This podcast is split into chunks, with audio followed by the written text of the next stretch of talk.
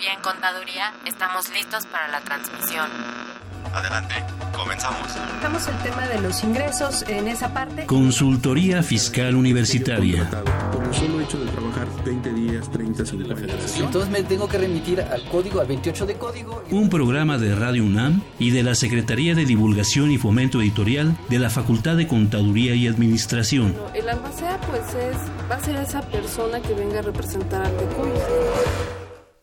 Perfecto, muy buenas tardes, tengan todos ustedes, sean bienvenidos a Consultoría Fiscal Universitaria. Mi nombre es Carlos Burgoa y el día de hoy vamos a platicar de un tema que sin duda es novedoso, es interesante y bueno, se llama régimen opcional de personas morales que corresponde propiamente, mucha gente lo ha asociado quizás de manera indebida con estas sociedades novedosas, las AS, Sociedades por Acciones Simplificada, pero bueno, ¿qué les puedo yo contar? Más bien que nos va a poder contar todos son nuestros invitados que ustedes verán que vaya que saben del tema y pues quisiera presentar en primer lugar, como dicen primero las damas, a la maestra Spes. Ella es licenciada en Derecho por la Universidad Autónoma de Sinaloa. Es licenciada en Contaduría Pública por la Universidad Autónoma de Sinaloa. También es maestra en Administración de las Contribuciones por nuestra Facultad de Contaduría y Administración de la UNAM. Actualmente cursa una maestría en Derecho, también por la Facultad de Derecho de la UNAM. Es catedrática en la Universidad Mexicana. Y bueno, pues eh, tengo el honor de compartir con ella el trabajo en el despacho Burguato Ledo y Asociados. Y bueno, me puedo seguir más tiempo platicando, pero vamos a dejarla hasta ahí ahorita. Maestra, bienvenida. Gracias, doctora. Buenas tardes. Y bueno, también estamos de manteles largos porque nos acompaña el maestro Juan Carlos Victorio Domínguez. Él es licenciado en Contaduría Pública por la Universidad Autónoma de Chiapas. Él es especialista en fiscal por la Facultad de Contaduría y Administración de la UNAM. También es maestro en auditoría por nuestra facultad. Catedrático también en nuestra facultad. Ha ayudado a preparar a los alumnos que ganan cada semestre a semestre en el maratón fiscal. Y además es articulista y autor de obras especializadas, asesor fiscal, expositor y conferencista. Y bueno, yo creo que me puedo cansar de todo esto, pero bienvenido, maestro. Gracias, doctor. Buenas tardes. Y bueno, el día de hoy entonces vamos a platicar de este régimen.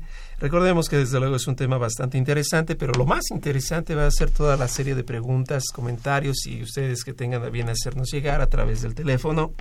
Y es el 55 36 8989, repito 55 36 8989 o incluso también nos pueden llamar por la alada 01800 50 52 688 para que ustedes nos hagan saber todas sus inquietudes, todas sus eh, dudas. Yo sé que hay muchas dudas respecto al caso Duarte, pero eso no lo vamos a tocar hoy. sé que hay muchas dudas respecto a que por qué pierden los Pumas y van contra el América en CEU, también, pero no lo vamos a tocar hoy. Les vamos a contestar todo lo fiscal. Desde luego, créanme, su participación es más que importante. Y bueno, pues antes de arrancar, yo quisiera comentarles que si buscas información sobre este programa, pues te invitamos a que escuches este promocional.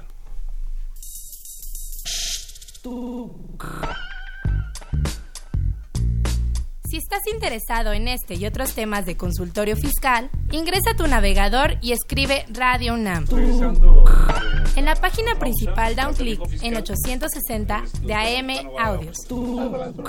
En el cuadro de diálogo elige Buscar por temas. Encuentras el título Fisco, seleccionala y aparece en Consultoría Fiscal Universitaria. Ahí podrás acceder a nuestro contenido con el botón de reproducción. Si prefieres, síguenos por Facebook o Twitter. También puedes bajar el programa y escucharlo cuando quieras en tu iPad, tablet o celular.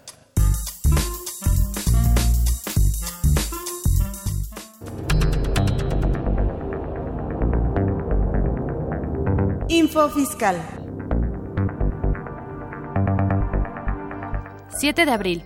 Se informa que el Sistema de Administración Tributaria, SAT, y el Instituto de Seguridad Social de los Trabajadores del Estado, ISTE, automatiza los procesos de movimientos de alta en el otorgamiento de las pensiones, así como de los incrementos salariales y datos de los pensionados. 10 de abril.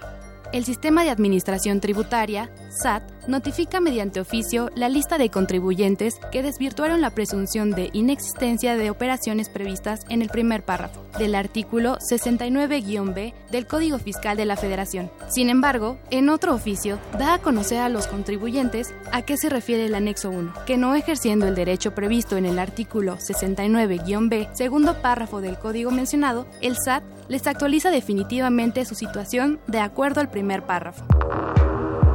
La Comisión Nacional del Sistema de Ahorro para el Retiro, CONSAR, informa que adiciona a las disposiciones de carácter general diversos sobre el registro de contabilidad, elaboración y presentación de estados financieros a las que deberán sujetarse las sociedades de inversión especializadas de Fondo para el Retiro.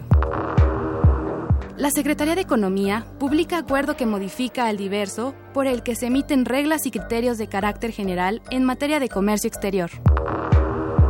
El Instituto Nacional de Estadística y Geografía, INEGI, publica el Índice Nacional de Precios al Consumidor correspondientes al mes de marzo del presente año, que fue de 126.087 puntos. Esta cifra representa una variación de 0.61% respecto del índice correspondiente al mes anterior, que fue de 125.318 puntos. 11 de abril. La Secretaría de Hacienda y Crédito Público actualiza el contenido de su Manual de Organizaciones General que esté acorde a sus adecuaciones que ha tenido el reglamento interior de la mencionada Secretaría. 12 de abril. La Secretaría de Hacienda y Crédito Público aclara el acuerdo por el que se emiten las reglas generales para la aplicación del estímulo fiscal a la investigación y el desarrollo de tecnología, publicado el 28 de febrero de este año. El SAT comunica que en su portal se encuentran las versiones anticipadas de la Resolución Miscelánea Fiscal 2017. 13 de abril, el Instituto Nacional de Estadística y Geografía, INEGI, encadena una serie de productos del Índice Nacional de Precios al Consumidor correspondientes al mes de marzo de 2017. Mediante comunicado de prensa, el SAT informa que desaparecen los semáforos fiscales mediante la implementación de revisiones en forma imperceptible y se elimina la declaración aduana para pasajeros procedentes del extranjero. Se inicia como programa piloto de este modelo en la Terminal 2 del Aeropuerto Internacional de la Ciudad de México. 14 de abril. La Comisión Nacional Bancaria y de Valores, CNBV, mediante resolución, modifica las disposiciones de carácter general aplicables a los fondos de inversión y a las personas que les prestan servicios. Se les recuerda que está por finalizar la declaración anual de personas físicas 2016. La fecha límite es hasta el 2 de mayo. Info Fiscal.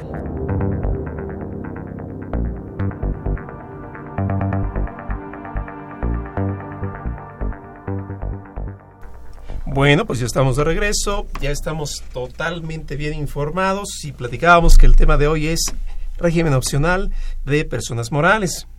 Y bueno, para todos los que nos escuchan les tengo una buena noticia. Resulta que uno de nuestros invitados, el maestro Juan Carlos Victorio, va a dar precisamente un seminario en línea y se llama precisamente así, flujo de efectivo, régimen opcional de las personas morales. Este va a ser el 15 de mayo a través de la casa editorial Thomson Reuters o Fiscal. La buena noticia está en que el día de hoy nos trae 10 cortesías para que los primeros que nos llamen y nos dejen una pregunta, desde luego relacionado con el tema, les vamos a regalar precisamente el acceso para que desde la comodidad de su oficina, su casa o en donde sea que se encuentren, ustedes se puedan conectar precisamente al portal de Thomson Reuters Fiscal. Ahí pueden escuchar este tema a nuestro especialista y desde luego le pueden seguir haciendo preguntas independientemente de las que quieran hacer hoy. Entonces recuerden, los primeros 10 que nos llamen se van a llevar precisamente un acceso al seminario Flujo de Efectivo, régimen opcional de las personas morales. Pero bueno, para no, así como dice, para no calentar tanto el tema y para ya entrar precisamente en materia, yo le preguntaría al maestro Victorio, ¿qué es esto del flujo de efectivo? ¿Cómo consiste? ¿O un poquito es encaminado verdaderamente solo a las personas SAS o cómo funciona esto? Ok, buen día. Eh, sí, eh, efectivamente va encaminado a las personas morales, personas morales que tributen bajo el, título 2 de la ley de renta. Título 3 no, título 2 de la ley de renta. Personas morales, título 2 de la ley de renta.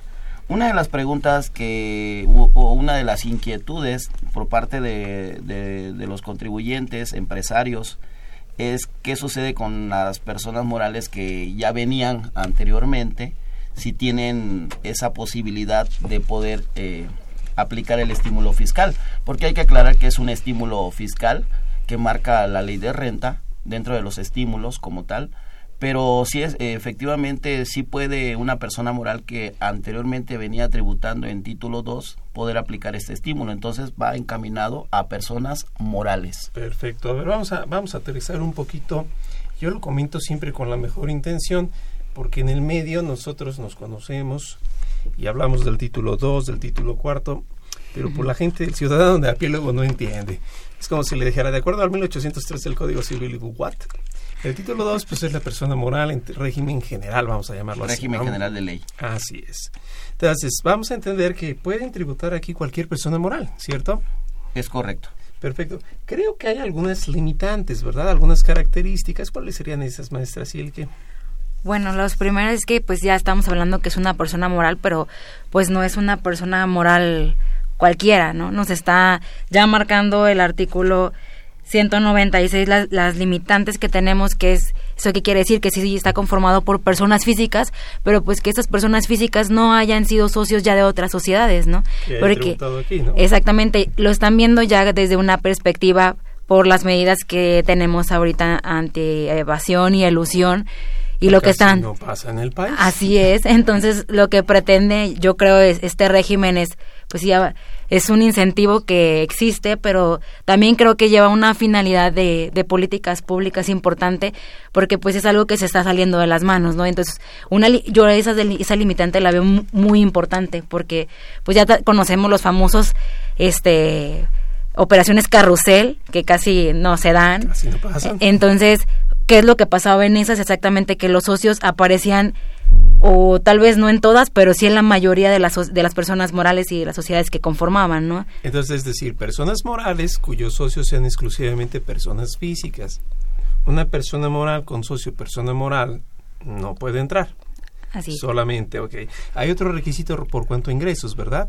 Sí, e, es correcto. Eh, en, este, en ese sentido, la, la propia ley de renta establece que no excedan de 5 millones de pesos ingresos totales en 2016. Es decir, aún los que no graban.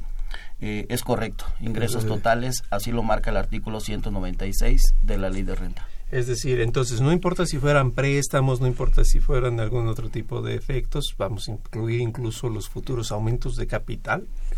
Eh, aquí hay que comentar que en el caso de los préstamos, eh, en realidad no son ingresos a menos que no sean declarados. La propia ley de renta establece en qué casos en los préstamos se tienen que declarar, se tienen que informar. Ok, pero entonces serían solo ingresos acumulables, eh, aquellos que son materia del impuesto o que pueden caer en el impuesto. Es correcto. Ok, entonces tengamos mucho cuidado todos los que nos escuchan. Son 5 millones respecto de mi actividad y ojo, puede ser, como bien lo dice nuestro maestro Juan Carlos, que a lo mejor yo tengo un préstamo, pero un aumento de capital en efectivo. Y por efectos del artículo 76 de la ley del ISR tendría yo que mandar el aviso en los 15 días posteriores. Pero si no lo mando, entonces evidentemente pasa a ser presunto y de alguna manera se va a ubicar, ¿no? Esto, entonces serían los tres parámetros principales: personas morales con socios exclusivos físicas, cuyas este, personas físicas no hayan participado en otro tipo de sociedad y a la par que tengan estos ingresos que no exceden de 5 millones. Perfecto. ¿Cuál es el beneficio de este régimen? ¿Cuál sería el más evidente? Para mí no enviar la contabilidad. Exacto, es uno de los tantos que hay, ¿verdad? Que aparecen en las reglas de carácter general, muy bien. Así también nos eximen de la DIOT, el registro y control de la CUFIN y pues también de enviar la información de los préstamos, ¿no? Que aquí hay que aclarar que en relación a la CUFIN y en relación a la este en relación a la CUFIN y en relación a los préstamos, hay un anteproyecto que no se ha publicado en el diario oficial de la Federación, en donde exime, ahora este ahora sí te obliga, se te obliga a llevar esa ese control de la CUFIN y en relación a al informe de los de las aportaciones de los préstamos que llama la atención que al día de hoy no se haya publicado el anteproyecto sigue siendo un anteproyecto de la primera resolución en, el cual eh, básicamente lo único que señala es que eh, te exime de o te libera de no enviar la contabilidad y en el caso de no presentar la DIOT. Así es. Ahora, debemos quizás ser un poco más este, exactos, más bien justos en la, en la plática. El hecho de que no se envíe la contabilidad tampoco es de a gratis, ¿no? Se entiende que por el manejo que se da y en el portal que se trabaja precisamente todo lo que corresponde, pues es porque ya está ahí mucha de la información. ¿Cómo funciona ese portal? Porque hoy en día pues ya empiezan a darse algunos esquemas. Pues justamente ya lo tiene todo el SAT y de hecho también por resolución miscelánea nos maneja el mecanismo de cómo se van a autodeterminarse, ¿no? Pero en realidad yo digo autodeterminar el contribuyente, pues sí, el SAT ya lo está determinando, ya tiene los ingresos y ya tiene también este los gastos, entonces como tal, el mecanismo ya está dado. De hecho, ya hasta te da una liquidación, por llamarla así, el pago del impuesto, te lo da ya previo y del cual te va a generar una línea de captura, ¿no? Entonces, pues cuando yo leía la resolución dije autodeterminación, pues en realidad ya lo tiene. Funciona un poquito como mis cuentas, quiero entenderlo, porque ya tiene todo absolutamente ahí, nada más es que... Nada más se jala la información. Es exactamente. Ok, porque la opción es opción de acumulación de ingresos para personas morales, por si entramos al portal, así lo vamos a ubicar, ¿no?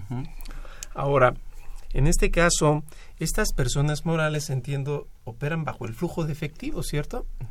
Sí, sí, es correcto. El, eh, básicamente el estímulo va encaminado a, acumular eh, lo que efectivamente se cobre. Lo que efectivamente se cobre. Hay que recordar que la persona moral tradicional, si le queremos llamar así, persona moral del régimen general de ley, acumula al momento de facturar. Al momento de que yo facture, tengo la obligación de acumular aunque no, no cobre. en el momento en que entregue la mercancía o preste el servicio, tengo la obligación de acumular. Eh, cuál es el estímulo eh, en ese sentido es que es acumularlo efectivamente cobrado.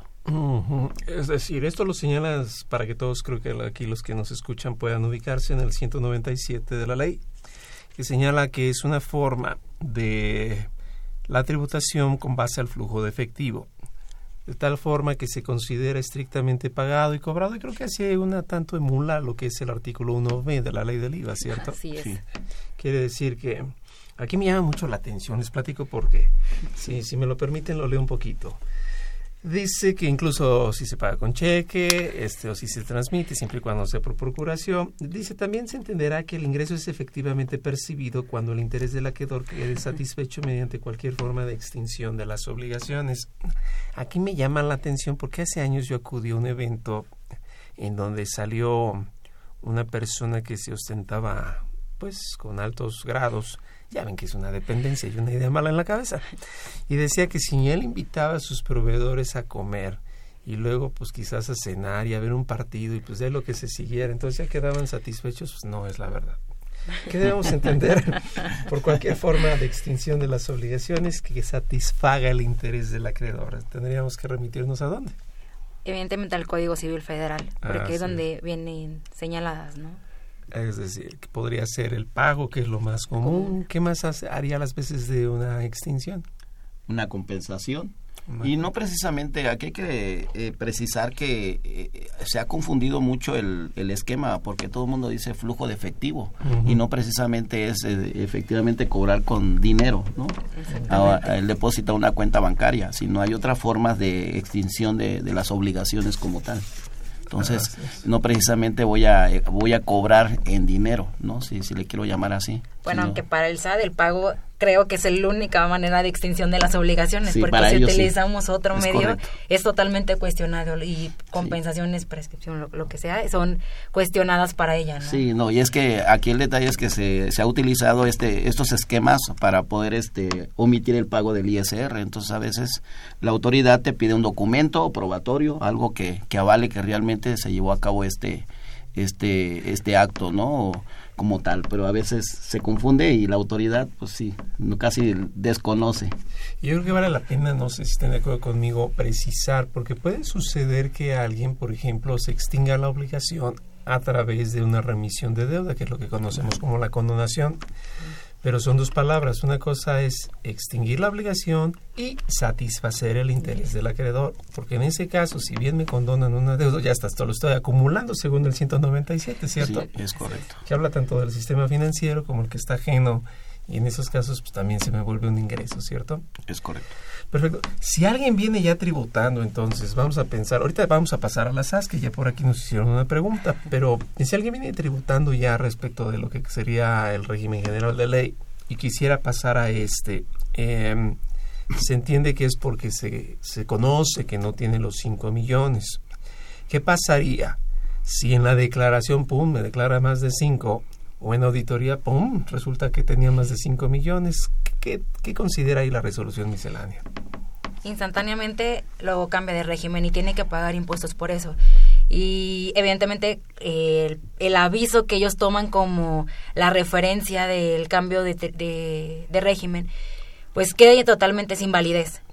Es como si nunca se hubiera hecho y evidentemente tenemos que buscar a qué régimen nos tenemos que acoger. Este sería el régimen general de ley, por ejemplo, y pues seguir pagando el impuesto. Tributando como venía. Entonces, tengo, debo presentar un aviso, ¿verdad?, para formar parte de este nuevo régimen. Sí, es un aviso, este, una actualización de obligaciones, una actualización de obligaciones como tal. Perfecto, pues miren, ya empezaron a llegar algunas preguntas y yo muy contento porque entiendo que pues ya también vienen a ser parte de las cortesías. Una de ellas es de Carlos Bustamante y él nos pregunta, ¿cuáles son las diferencias entre la sociedad que están hablando y la SAS, es decir, la Sociedad de Acciones Simplificada? Bueno, es un punto que iba a tocar porque justamente lo que comentaba el doctor Burgo al principio, de que pues las confundimos, pues yo creo que existe esa confusión porque de la ley, desde la Ley General de Sociedades Mercantiles vienen este formándose ejes que también son otra vez transmitidos en la Ley del Impuesto sobre la Renta, como cuál es la Ley General de Sociedades Mercantiles en el artículo 260.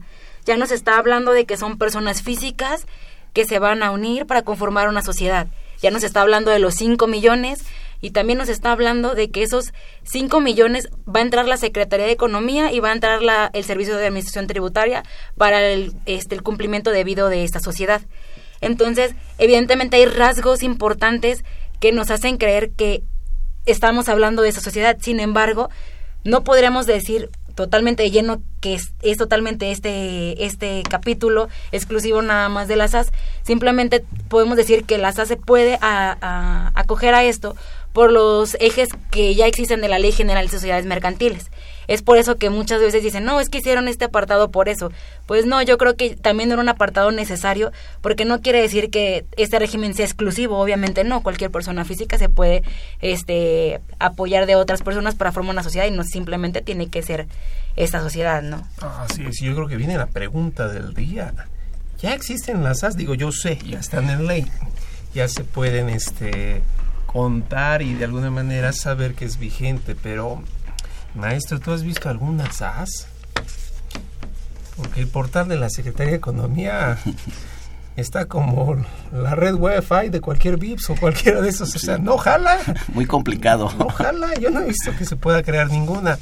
Desde luego es una sana crítica y, de, y con la mejor intención. No he visto que se cree alguna. ¿Tú sí has visto que se sí. pueda concretar? He visto, pero una que costó muchísimo, porque uh -huh. los trámites, eh, bueno, el portal como tal no es tan amigable, uh -huh. entonces sí es mm, complicadísimo, la verdad, pero efectivamente eh, sí es, es, preciso señalar que mm, aterrizando a la pregunta, eh, es que no hay que confundir, o sea, son cosas distintas. Aquí es un régimen eh, opcional o es un estímulo fiscal que da la ley de renta y que cualquier persona moral, mmm, título 2 del régimen general de ley, mientras, mientras cumpla los requisitos, eh, puede estar aquí en este, en este régimen. Es decir, tal. no es exclusivo para las SAS. Es correcto. La SAS, recuerden, va de uno hasta los socios que quieran y esto se hace por internet, no se hace ya con notario. Yo creo que a lo mejor por precisarlo más, es una sociedad que ya está predeterminada, donde yo escojo las cláusulas, lo pondría así es el análogo de un contrato de adhesión en Profeco. Las haces una sociedad, ya está de machote, yo le entro, si no me gusta, entonces creo una sociedad tal cual o puedo pasar a otra. Muy bien. Eh, bueno, entonces, Y si yo traigo pérdidas, si yo traigo algunos efectos ya, igual me los traigo para este nuevo régimen, no le afecta. Sí, no, no, no afecta si traigo pérdidas fiscales de ejercicios anteriores, eh, yo las eh, puedo aplicar en este, en este nuevo régimen de tributación del flujo de efectivo como tal. Eh, no afecta, nada más cuidando de que procedan las pérdidas y que esté dentro de los 10 10 ejercicios como tal. Perfecto. A ver, Cristina Vega nos pregunta si hay alguna prórroga para el aviso del cambio del régimen. No, no, hasta el 10 de marzo quedó. Así es, entonces, si hubo la entrada, hubo la entrada, y si no, gracias por participar, habría que crear una nueva sociedad. Perfecto. Ok, ¿qué pasa si yo durante mi andar y en la cotidianidad de operaciones resulta que, ¡pum!, me paso de los 5 millones? Ojalá, ¿verdad? En un país como el que estamos ahorita se antoja difícil, pero pensemos que Donald Trump nos quita el pie del cuello, se abre la economía, principalmente nuestro país se pone abusado y entonces yo paso de los 5 millones. ¿Qué, ¿Qué sería la consecuencia o cómo fiscalmente lo abordo esto?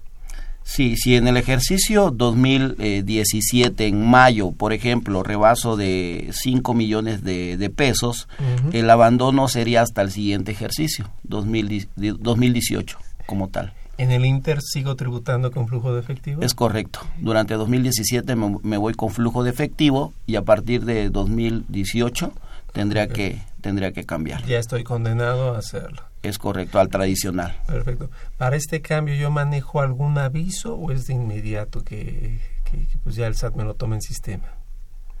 Aquí es importante establecer que mediante reglas la autoridad establece que hay que avisarle, hay que hacer el cambio. Perfecto. Hay que avisar como tal.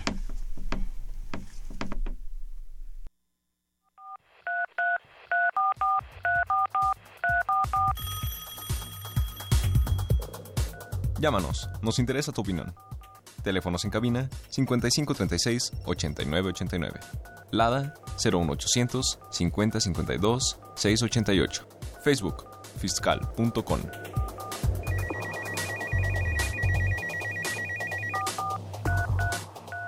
Perfecto, recuerden, llámenos, llámenos. Ahorita nos platica Antonio Mejía una pregunta que dónde sería la presentación o dónde puede acudir para la plática de flujo de efectivo pues puedes acudir a tu oficina, puedes acudir a tu casa, porque desde la computadora y en la comodidad de donde tú quieras escoger casa u oficina o con los amigos o con donde tú quieras, se puede dar el seminario online.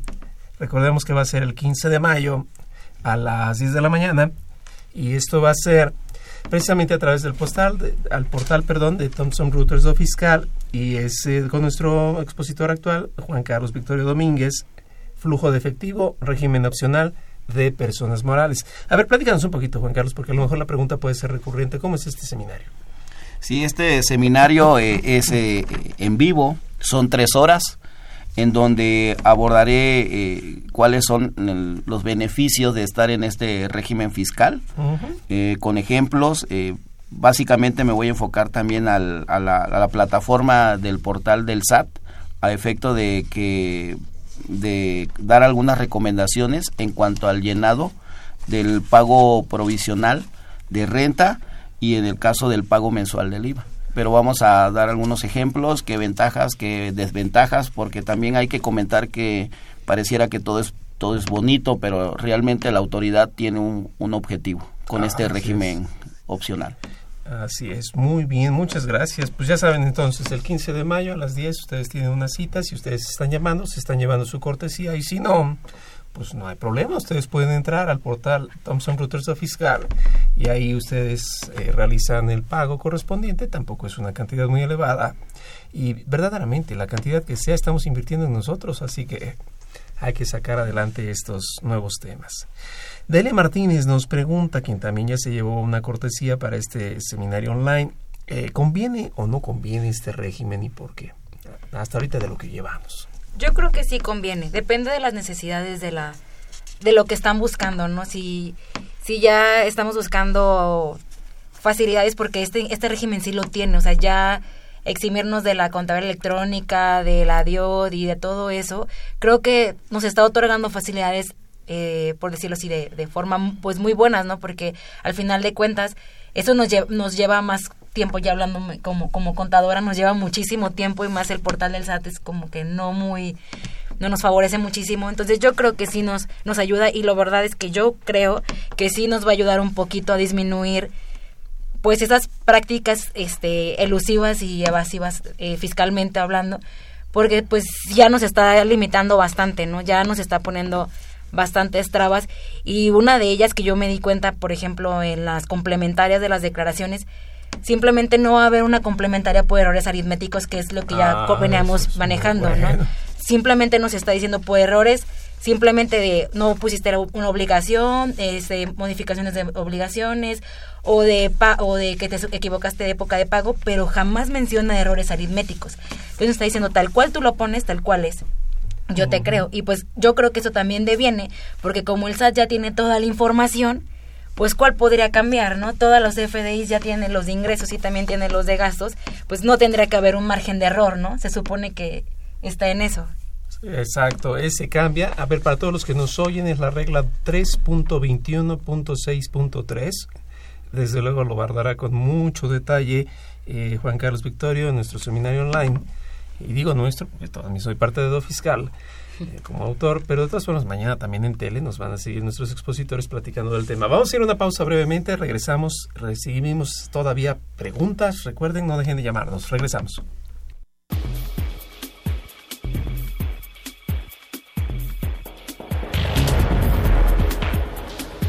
En esta nueva edición, la 664, Consultorio Fiscal, como siempre, presenta interesantes artículos de corte jurídico, laboral, contable, financiero y fiscal. En este ejemplar, Francisco Yáñez Ledesma da a conocer los beneficios fiscales en el ahorro de las personas físicas para la devolución de impuestos. Jessica Monserrat González Nieto revisa las nuevas obligaciones de prevención de lavado de dinero aplicables a las sociedades financieras de objeto múltiple. Eduardo García Hidalgo y Rodrigo Rosales Rangel dan su opinión y análisis fiscales y en materia de lavado de dinero aplicables al outsourcing. Walter Carlos López Morales informa sobre el nuevo criterio normativo del SAT 64 diagonal ISR diagonal N. Estos y otros temas de gran interés se presentan en el número 664 de Consultorio Fiscal. Suscripciones a los teléfonos 5616-1355 y 5622-8310. También a través de la tienda electrónica publishing.fca.unam.mx o en la página electrónica de esta revista, consultoriofiscal.unam.mx.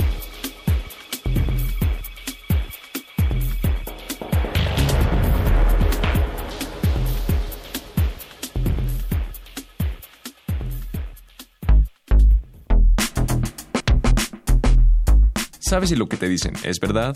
Entérate aquí, en Cuentas Claras. Cuentas Claras. El encadenamiento en el Índice Nacional de Precios al Consumidor.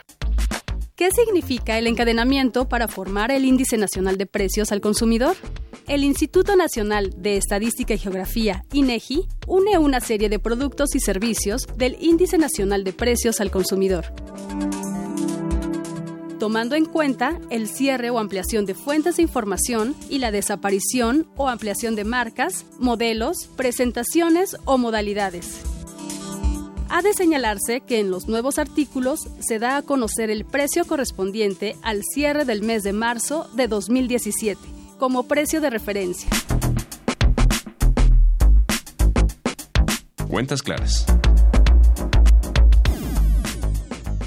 Perfecto, pues ya estamos de regreso y tenemos una pregunta, precisamente una pregunta que ahorita nos van a realizar, entonces no sé quién tengamos en la línea, por favor. Doctor Burgo, habla la licenciada Arián Cervantes. Es un gusto poder platicar con usted. no, pues al contrario, gracias por la, la, pregunta que se nos va a hacer. ¿Cuál es la inquietud? Eh, mire, tengo, tengo varias. La primera es, ¿en qué momento se consideran efectivamente percibidos los ingresos respecto al título que están este estudiando. ¿En qué momento? Bueno, si estamos hablando del cheque, sería hasta que efectivamente lo cobremos y tiene que ser en el ejercicio. También el artículo 197 nos, nos hace mención que se va a entender que son cobrados en el ejercicio. Entonces tendríamos que realizarlos en ese momento, ya sea por transferencia bancaria o Por cheque. Ok, ¿no debe pasar en el cheque el cobro cuánto tiempo? Cuatro, meses. Cuatro meses. Cuatro meses. De un ejercicio al otro. Es correcto. Así es. Perfecto. Muy bien, muy bien. ¿Qué otra pregunta? Perdón. Gracias. A- asimismo, me gustaría saber cuándo se consideran efectivamente erogadas las deducciones. Eh, igualmente, cuando efectivamente estén pagadas, eh, entiéndase por pagada, es, eh, en, en realidad cuando yo, por ejemplo, saco un cheque, eh, el proveedor lo está eh, cobrando como tal. Eh, ya cobro el cheque, en ese momento se considera que está efectivamente pagado. Ah, ok. Es decir, cuando el flujo del dinero, ya no llamemos efectivo, cuando el dinero satisface por completo. Es correcto. O el servicio, lo que sea. Muy bien, ¿qué otra pregunta? Y hablando de de- deducciones autorizadas, ¿cuál fue el objetivo de eliminar el costo de lo vendido bajo este título? Ok.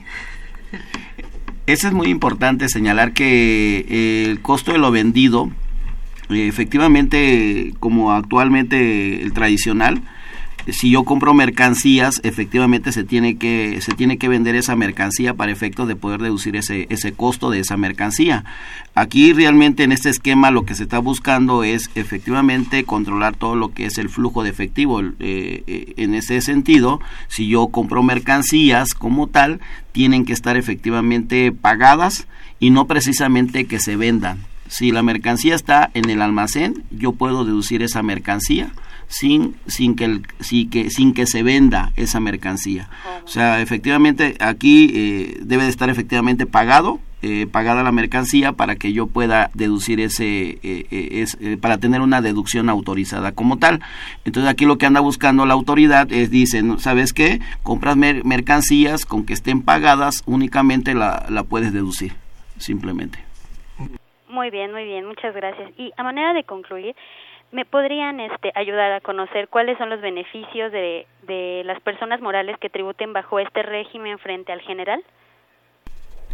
Los beneficios que como tal es que aquí ya no hay coeficiente de utilidad en este esquema, no hay coeficiente, no hay ajuste anual por inflación como tal, no hay ajuste, eh, no se envía contabilidad ele- electrónica, no se, eh, no se presenta la declaración informativa de operaciones con terceros. Eh, esas serían eh, básicamente algunas eh, ventajas de estar aquí en este, en este esquema de tributación, flujo de efectivo. Muy bien, les agradezco mucho. Gracias por la llamada. Eh, me quedó aquí a mí ahora una duda. A ver si yo también puedo ir al seminario. Este, si no hay coeficiente, ¿cómo se hace el cálculo entonces de lo provisional? Lo efectivamente cobrado menos lo efectivamente pagado. Pagado deducciones autorizadas que estén efectivamente pagadas como tal. Como una persona física. Es Hasta correcto, el es mismo esquema, el mismo esquema de personas físicas. Igualmente puedo este, aplicar las eh, pérdidas fiscales de ejercicios anteriores como tal y en su caso la PTU pagada en caso de tener eh, trabajadores. Determino la base y a la base le aplico directo el- la tasa de renta del 30%. No hay coef- coeficiente de utilidad. Perfecto. Creo que ahorita la, pregunta que nos hizo la licenciada Adrián, este, nos, Arián, perdón, nos confirma aquí la pregunta que nos hacía Víctor Vallejo, Seide, ¿cuáles son las ventajas del régimen opcional de personas morales? Pues creo que queda muy, muy, muy claro todo este tema. De las deducciones, entonces, este, inversiones, todo ese tipo de puntos, ¿cómo, cómo funciona para este régimen? Pues bueno, el 197 ya, 198, perdón, en su párrafo tercero ya nos está diciendo qué conceptos no van a ser deducibles, ¿no? Y ya nos está señalando ahí que los activos fijos, los terrenos, las acciones, partes sociales, obligaciones y otros valores mobiliarios, así como títulos de crédito no van a ser deducibles para este régimen. Faltó coma, por favor, ¿no? Exactamente. Lo que me quedé pensando podría ser, pues en realidad no hay una deducción inmediata como en otros en un régimen eh, general de ley. Tal vez aquí la deducción, pues es totalmente entera, ¿no? Porque al final de cuentas, eh, si compran maquinaria, van a entrar al, al 100%, quiero entenderlo. No va a haber como tal una limitante como en una persona general de ley. A cuando compran maquinaria y dependemos, vamos a ver si la podemos hacer una deducción inmediata en el ejercicio. Bueno, aquí eh, señalar que la deducción inmediata la puedo aplicar. Hay que recordar que en disposiciones de vigencia temporal eh, está la aplicación 2016 y inclusive 2017 está la disposición de vigencia temporal donde me permiten aplicar la deducción inmediata para ciertos activos. Está limitado, pero sí puedo aplicar la deducción inmediata para este régimen de, tributación. Eh, considero que se puede aplicar, no está, no hay una, no hay una restricción como tal y por lo tanto lo, podría aplicar eh, la deducción inmediata. Desde luego excluidos los elementos del 198. Es correcto. O sea, tiene que ser la combinación en la cabeza cualquier asesor o nosotros mismos, es decir, eso inmediato, sin que choque con esto que no es deducible y con el beneficio de que puedo, pues evidentemente, tributar como una persona física. Lo digo burdamente, desde luego aquí nuestros especialistas bien lo han acotado porque hay efectos especiales. Eh, Jorge Flores tiene una pregunta quien también entiendo ya se llevó su cortesía del seminario online. Eh, una persona que estuvo en el régimen de pequeños contribuyentes, también RIF, ¿puede tributar o hacer el cambio al régimen opcional de personas morales? Como lo aclaramos, eh, no va enfocado a personas físicas, va enfocado a personas morales eh, que tributen bajo el régimen general de ley. Inclusive si ella quisiera formar una, una SAS, por ejemplo, podría eh, caber aquí, podría tributar en, el, en este régimen, en este estímulo fiscal, pero bajo las condiciones de personas morales. Es decir, alguien que fuera RIF por sí mismo no necesita buscarse amigos para crear una sociedad, en este caso la SAS, sí, sí empata bien. Eh, nada más que habría que hacer lo propio del abandono del RIF que curiosamente, y bueno, curiosamente de manera favorable, nuestro invitado, el maestro Juan Carlos Victorio, tiene una obra ya próxima a salir, Nuevo Régimen de Incorporación Fiscal, Personas Físicas, que será editada por Thomson Reuters o Fiscal. Y creo que así que aquí se conjuntaron las dos cosas, ¿no? Este tema que también resulta interesante, que aquí nuestro especialista podrá también hacernos llegar a través del libro y con el seminario, pues lo que ahorita estamos platicando, entonces esos temas valen la pena abordarse. Eh, en cuanto a los pagos provisionales, nos pregunta Víctor Vázquez Guzmán. ¿Se pueden pagar en parcialidades? ¿Pagar en parcialidades? No. No, de hecho la resolución miscelánea no hace nada de eso. Lo que sí señala el pago provisional es que por default tenemos que pagarlo en línea. Nos habla como un pago referenciado en, su momento, no, al menos así lo, lo, entiendo, no nos hace como ninguna ningún beneficio siento que si ya tienes el pago es pagarlo en ese momento, ¿no? Sí, no, considero que no, no, de hecho no, no hay una facilidad. No, si bien existe en el artículo 66 y el que le sigue 66A creo es OBIS, em, la posibilidad de pagos en parcialidades y todo eso es una regla general respecto de contribuciones ya concretas, finales.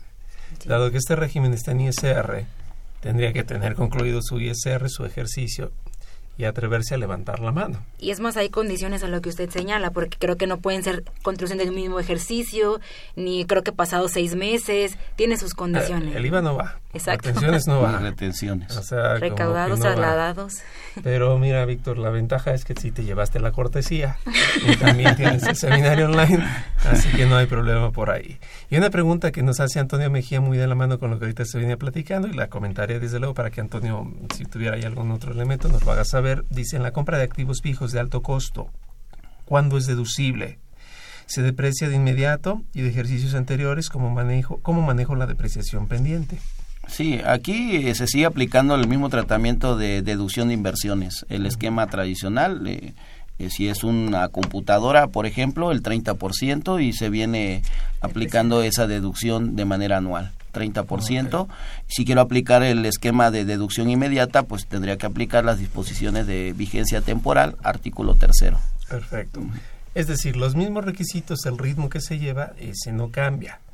Sin embargo, de manera tácita, yo creo que para todos los que nos escuchan, no sé si ustedes coincidan conmigo, eh, esta deducción por créditos incobrables, ¿cómo va a funcionar si ahora todo se da con base en el efectivo? O sea, ¿si va a seguir jalando o se parte hasta donde llegó con el régimen anterior? Aquí considero que sí, sí hay un, sí, sí va a haber un crédito incobrable en el sentido de venta de exportación porque señala que en el caso de que no se cobre en, en 12 meses, en 12 meses, a partir de pasando los 12 meses, eh, yo tengo que acumular. Entonces, este, hay que comentar aquí, por eso yo a veces aquí comento que tan flujo de efectivo no es, o sea, pareciera que flujo de efectivo es, aquí no es, no se, no se cumple esa condición. Ah, Entonces, si son ventas de exportación, hay un tratamiento especial. Así es que es el 197 último párrafo. Es correcto. Entonces, es muy bien dicho, muy bien dicho, exacto, que no se venda la idea de que es flujo de efectivo porque este es un caso de excepción que lo viene a corroborar. Quiere decir que ese sería el único punto en el que podría todavía caber esto. Es correcto. Fuera de ese, yo creo que se empieza a campechanear respecto de si yo era un contribuyente que venía con el régimen general de ley y pues por ahí yo acumulé y todavía no me pagan, o pues, pues ya, ¿no? O, o es el único, ¿no? Porque en el nuevo, pues ya al manejar con el pago, pues evidente se pierde esa opción, ¿no? Sí, sí. Perfecto. Bueno, vamos a una pausa brevemente, regresamos, seguimos platicando del tema.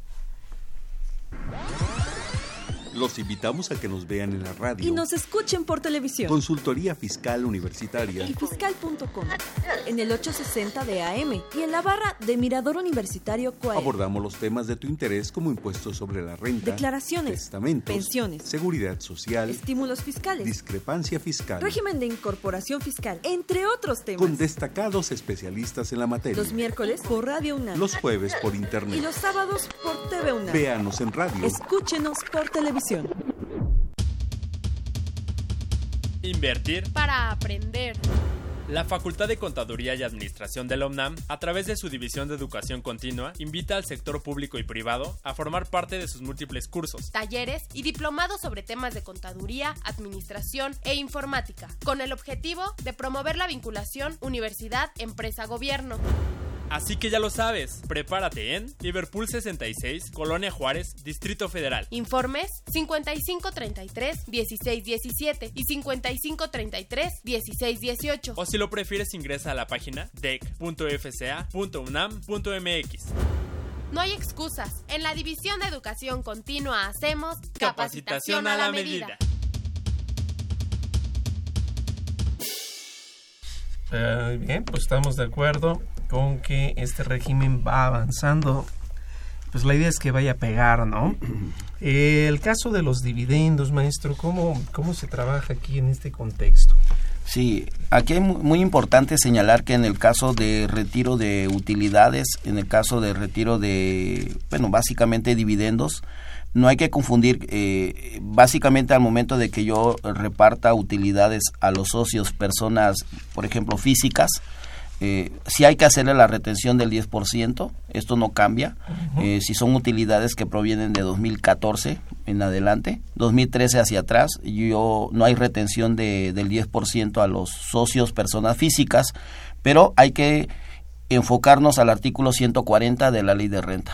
Eh, básicamente son dividendos para las personas físicas y hay que llevar una hay que llevar la cuenta de utilidad fiscal neta, la CUFIN, eh, en su caso para efecto de saber si si se va a pagar el ISR corporativo. Si la persona moral eh, en este esquema pagaría el ISR en el caso de, de que pague dividendos. No hay que confundir, aquí sigue apli- aplicando el mismo esquema. No cambia, si yo pago dividendos a los socios, hay que pagar el ISR.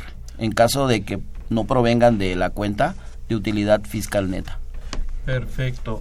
Y en cuanto a los honorarios, ¿cómo, cómo vemos ahí el tratamiento? Hay un tratamiento muy especial aquí en el caso de honorarios también eh, en cuanto a las deducciones. Si yo le pago a una persona física, hay que recordar que hay que hacer retenciones de, ISR del 10%. En el caso del IVA, las dos terceras partes del IVA que se traslada.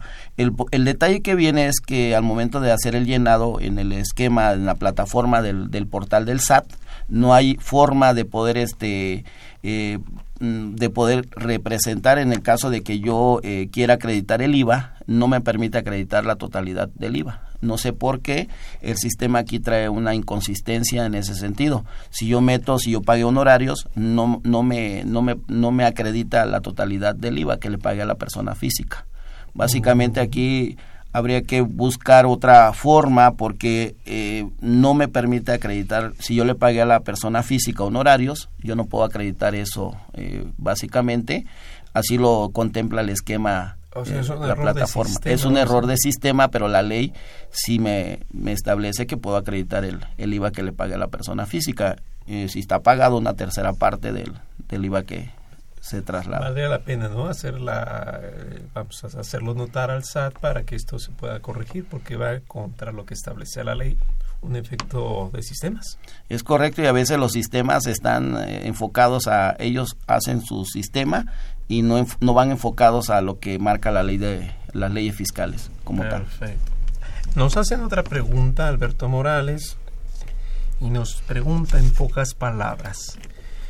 Si la fracción cuarta y quinta del artículo 196, que en pocas palabras excluye la posibilidad de que algunas personas puedan ser parte, obviamente, o mejor dicho, personas morales pueden ser parte de este régimen si es inconstitucional o no. Yo creo que todos los regímenes tienen sus sus limitantes, ¿no? Y hablemos simplemente del RIF. Nos está, nos está diciendo quiénes, hasta qué límite podrían no llegar a, a, ese, a ese régimen. Entonces yo creo que si aquí nos están, ya nos dieron la oportunidad de tributar en él y nosotros no acudimos, es lo mismo que pasa en el RIF, ¿no? Nos deja fuera por esa circunstancia. A ver, las, las comentamos brevemente. La fracción cuarta dice que las personas morales cuyos socios, accionistas o integrantes hayan sido socios, accionistas o integrantes de otras personas morales que hayan tributado conforme a este capítulo.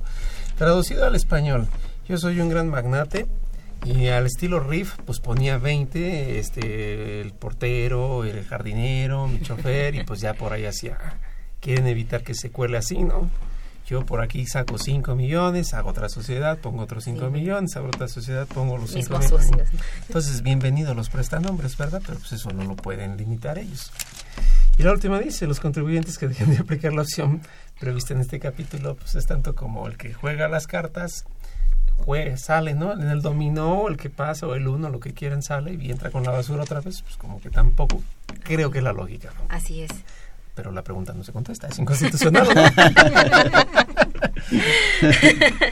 pues ya viéndolo de esa perspectiva, yo crea, yo cre, yo creería que no.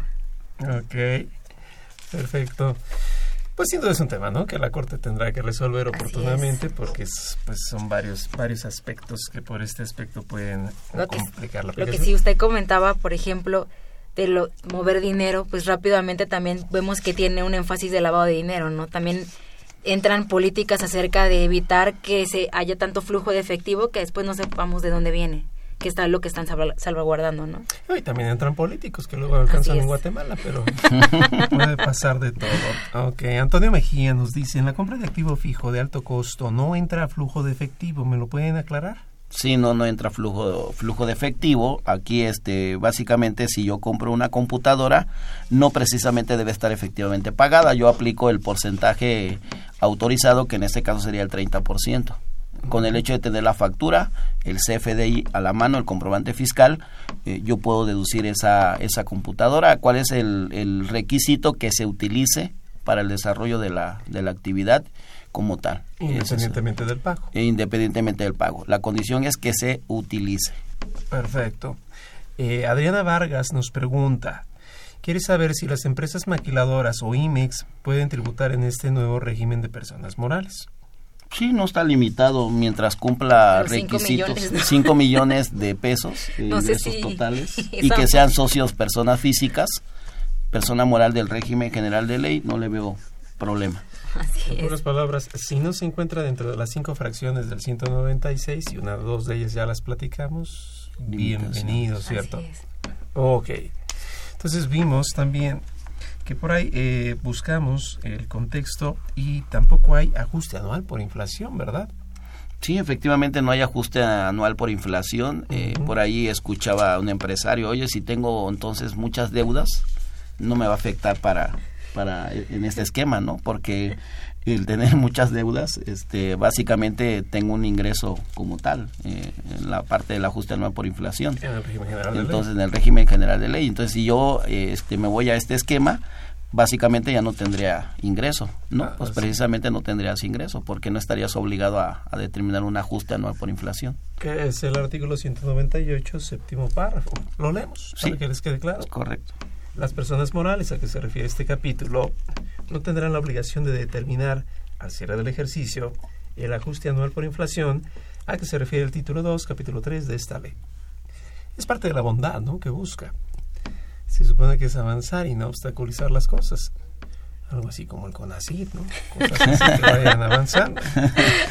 Así Perfecto. es. Sí, sí, en es el, correcto. en el momento que salgo, pues regreso otra vez al régimen con ajuste anual, con coeficiente de utilidad, y con todo este. Si regreso al régimen, ¿qué hago con el coeficiente? Lo calculo igual, el ajuste lo calculo igual. Igualmente se tiene que calcular el siguiente el siguiente año tendría que alguien pensaría que no tengo coeficiente porque no tengo ejercicio anterior porque fue flujo de efectivo, pero hay un esquema, hay un tratamiento especial. Hay que determinar un este un coeficiente como tal con base a la actividad de la persona moral. Es decir, la información, una cosa es que no haya, porque no se haya determinado, y otra cosa es que no pueda determinarse. Sí.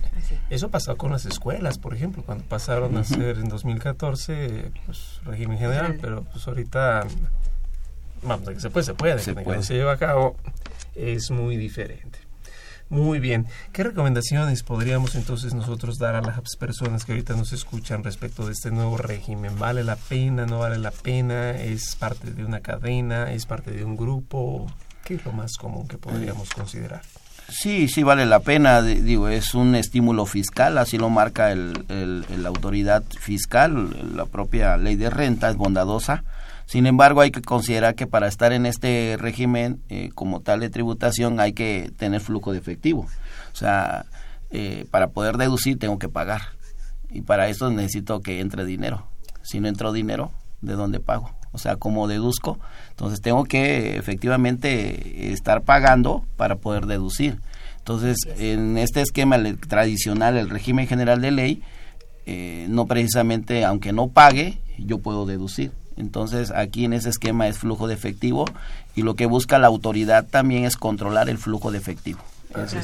Y tener mucho cuidado, obviamente, si vamos a optar por este régimen, pues cumplir con los requerimientos que nos está haciendo la autoridad y todo hacerlo conforme a la ley de renta, ¿no? Y obviamente la ley general de sociedades mercantiles. Claro, porque hay que mandar un aviso por allá, si es que es. soy una SAS. Pensemos entonces que este régimen es para persona moral, así como el riflo es para persona física. Son regímenes nobles, pequeños, desde luego en su momento se empieza a pensar que sean desechables. ¿Por qué? Pues porque la lógica es que alguien pueda crecer económicamente. Dios nos escuche, ¿verdad? Así es, un parteaguas. Parteaguas. Recordemos que esto va a estar muy interesante. Eh, aquí el maestro Juan Carlos nos ha traído la cortesía, desde luego por parte de Thomson Reuters, para el seminario online que va a ser el 15 de mayo a las 10 de la mañana. Si ustedes están interesados y de alguna manera no pudieron accesar a esta cortesía, por favor, véannos mañana en televisión. Habrá nuevas sorpresas, nuevas cortesías. Y si no, pues inviten a sus amigos y por ahí lo podemos hacer. Mañana nos vemos en tele. No me queda nada más que agradecerles la presencia a los dos. Muchas gracias por estar por aquí, maestra. Gracias a usted, doctor. Juan Carlos, muchas gracias. Gracias a usted. Y bueno, los invitamos a que nos sintonicen en este programa la siguiente semana para seguir platicando del tema régimen de sociedades cooperativas de producción. Agradecemos a nuestros invitados y esta fue una producción de Radio UNAM. En los controles estuvo Gerardo Zurrosa, en la producción por parte de la Secretaría de Divulgación y Fomento Editorial de la Facultad de Contaduría y Administración, en Zahualco de Tuljara, Alma Villegas, Tania Linares, Miriam Alejandra Jiménez, Juan Flandes, Juan Carlos Serrano y Guillermo Roberto Venegas. La Facultad de Contaduría y Administración agradece a los conductores e invitados de este programa quienes participan de forma honoraria. La opinión expresada por ellos durante la transmisión del mismo refleja únicamente su postura personal y no precisamente la de la institución. Esto me recuerda permiso, gobernación. Vale. Vamos a comer, por favor. Por ustedes estén totalmente confiados de que seguiremos platicando los temas que les gustan. Esperemos nos puedan acompañar igual mañana también por televisión y si no su repetición en sábado. Y pues que tengan una muy buena tarde. Nos vemos a la que sigue.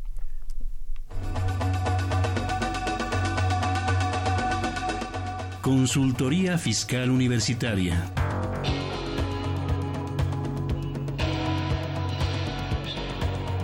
Un programa de Radio UNAM y de la Secretaría de Divulgación y Fomento Editorial de la Facultad de Contaduría y Administración.